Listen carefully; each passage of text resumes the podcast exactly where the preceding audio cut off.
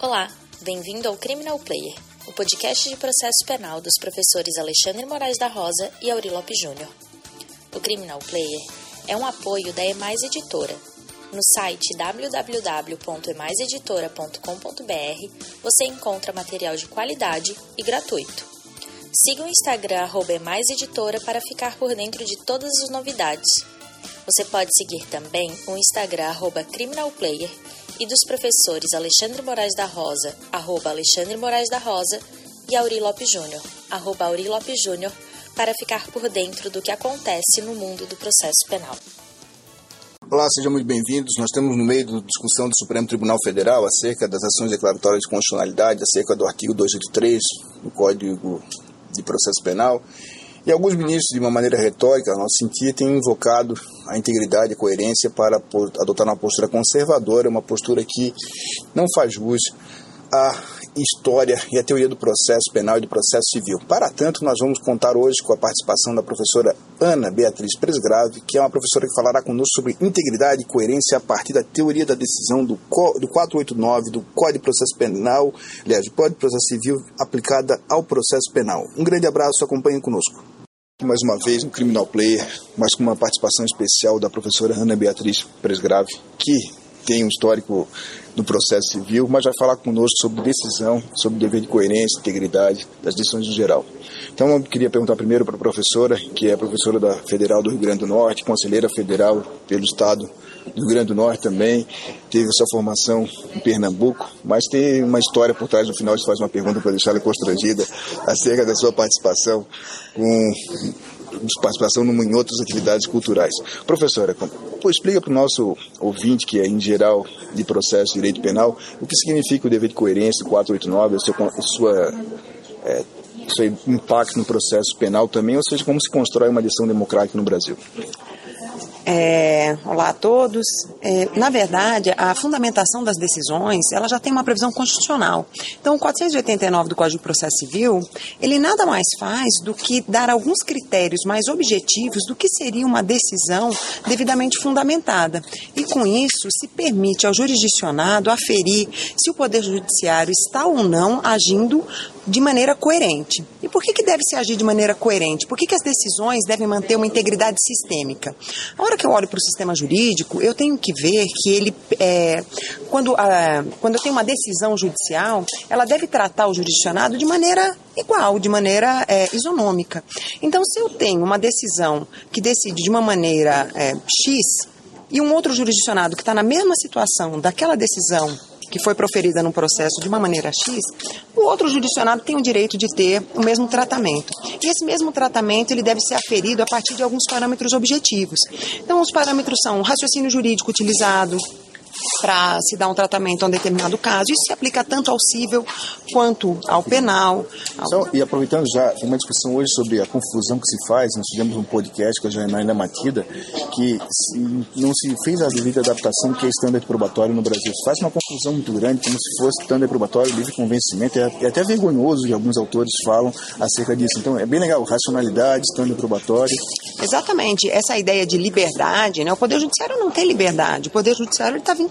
Ninguém é rei, né? Claro que não, claro que não. Então, é, existem os parâmetros constitucionais e o que a lei fez no artigo 489 foi dar alguns parâmetros objetivos para se aferir se uma decisão está ou não devidamente fundamentada. E esse dever de fundamentação, é claro que tem a ver com a integridade do sistema jurídico. E um aspecto interessante do 489, que eu sempre gosto de ressaltar, é com relação aos incisos 5 e 6, que fala da, do, do que seria o nosso sistema de precedentes é, e que faz menção justamente a, ao que seriam as razões determinantes do julgado utilizado como parâmetro para uma nova decisão.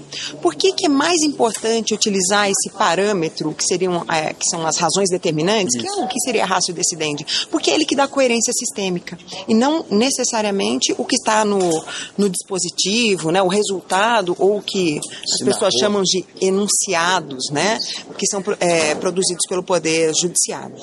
Isso é muito legal, para ter ideia como é caótica a nossa situação do crime, existe uma súmula do STJ que é aplicada aos cântaros aí, se aplica, pode se baixar a pena na segunda fase da, da pena na segunda fase da aplicação As pessoas dizem não, por quê? Porque tem a súmula 231. A súmula 231 está baseada num julgado antes da reforma de 84, ou seja, o dispositivo legal que fundamenta está revogado. Já foi alterado. E essa é uma das causas de superação do precedente. É, e, é porque é, é porque é. Então, assim, quando a gente é. pensa para discutir isso, tem um certo esforço cognitivo, esforço de estudar o que, que é razão forte, o interditam, o que está Exatamente. Só que boa parte dos juízes, e aí eu falo uma perspectiva teórica, não tem sequer a dimensão do que é uma decisão democrática, né? ainda baseados no que, em teoria da relação jurídica de Bill, uma perspectiva não democrática, não fizeram a devida adequação que se você usa um conceito de dignidade da pessoa humana não dá em árvore, tem que me dizer de onde é que ela vem. Exatamente. Processo não é processo, eu quero saber qual é a sua teoria de processo. Ah, dá muito trabalho. Mas se você é coerente, não dá trabalho, porque você pode organizar e demonstrar de maneira, de maneira transparente, íntegra, a sua coerência. O que eu não posso ter um juiz Maria vai com as outras, que numa Sem hora dúvida. usa uma coisa, outra hora usa outra, como o Duncan Kennedy, lá do Critical Legal Studies, vai falar que os juízes americanos, claro que ele não está falando dos brasileiros, que seria demais, então o juiz Maria vai com as outras que decidem de forma incoerente. Essa integridade é o nosso desafio. Exatamente. E, é, e isso é, justamente desdiz aquilo que normalmente se diz de que o juiz ele tem liberdade para julgar. Ele não tem liberdade para julgar. Ele está absolutamente vinculado porque ele é um órgão de um poder, é, de uma função estatal e o poder estatal ele é uno. Né? A soberania é um poder uno. Então, se não existe uma absoluta vinculação a tudo que tem sido feito pelo poder judiciário, existe um abuso, existe um uso arbitrário desse poder. É, pra, só para finalizar e agradecer muito nessa nossa perspectiva aqui indireta, a ideia da liberdade, do livre convencimento, surge numa superação da prova tarifada. Né? Então aí Exatamente. vem. Então, apropriar-se de um conceito que foi estipulado numa perspectiva de superação da prova tarifada, em que aí você cometia ao julgador essa liberdade, trazida para 2029 como se fosse, ah, eu fui eleito rei da minha unidade, aqui eu faço o que eu quero, não gostou, recorra. Enfim, esse é um modelo autoritário de processo que infelizmente ainda ocupa o nosso dia a dia e é um desafio cotidiano. Parabenizo também pela, pela, pela, pela função de conselheira federal. A OAB tem um desafio muito grande de manter as instituições.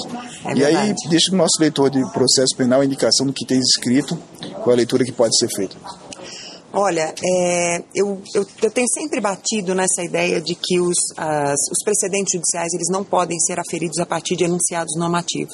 Então eu tenho um texto, está disponível no meu academia.edu, quem quiser acessar, que chama a Natureza Jurídica da Súmula.